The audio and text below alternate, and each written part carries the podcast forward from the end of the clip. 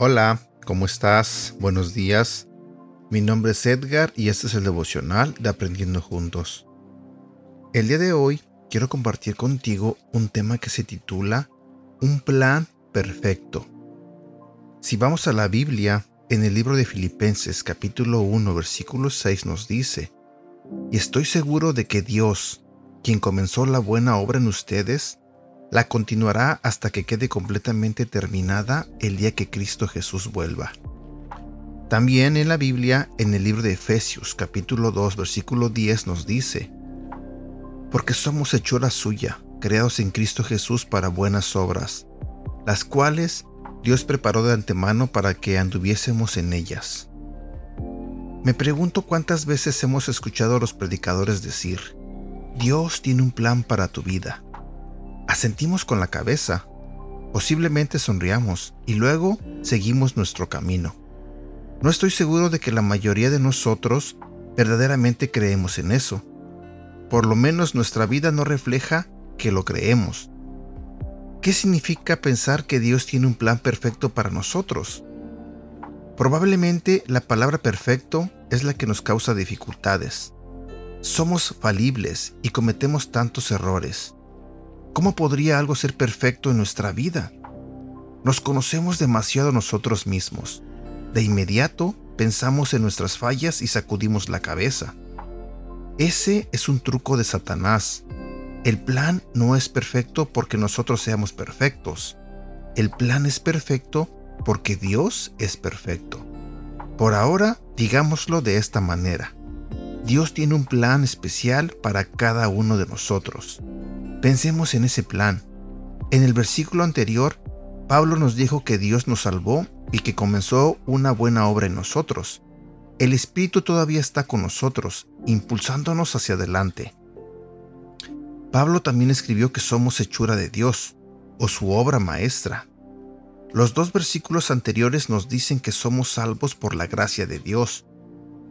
No tenemos nada que ver con el acto de la salvación, no nos la hemos ganado ni la merecíamos. Nacemos en el reino de Dios como un obsequio.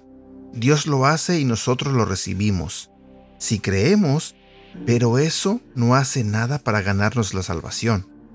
Al pensar en Dios obrando en nosotros, nos recordamos a nosotros mismos que, imperfectos como somos, Dios es perfección.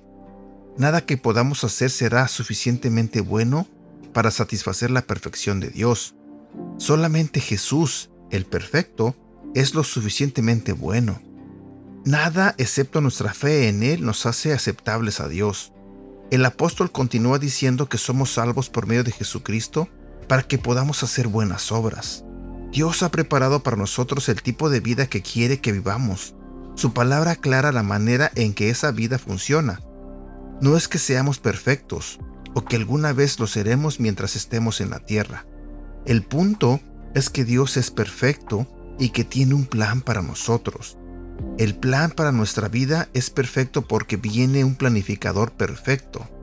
El plan de Dios para nosotros incluye obediencia y servicio a Él desde un corazón sincero. Dios nos da las instrucciones para una vida plena y satisfactoria. Nuestro papel es alinearnos con ese plan. Debemos mantener nuestros ojos en Jesús y en su habilidad, no en nosotros mismos ni en nuestras discapacidades. Tan pronto digamos, pero esperen, no soy perfecto, yo fracaso. Hemos quitado nuestra atención de Dios y le hemos permitido a Satanás que nos distraiga con pensamientos equivocados. Nuestro amoroso Señor nos ruega que le entreguemos nuestra mente y corazón completamente a Él entre más hagamos eso a la cabalidad, más viviremos completamente conforme a su plan bueno y perfecto. Debemos ser como Josué, a quien Dios le dijo, Nunca se apartará de tu boca este libro de la ley, sino que de día y de noche meditarás en él, para que guardes y hagas conforme a todo lo que en él está escrito, porque entonces harás prosperar tu camino y todo te saldrá bien. Josué capítulo 1 versículo 8. Oración.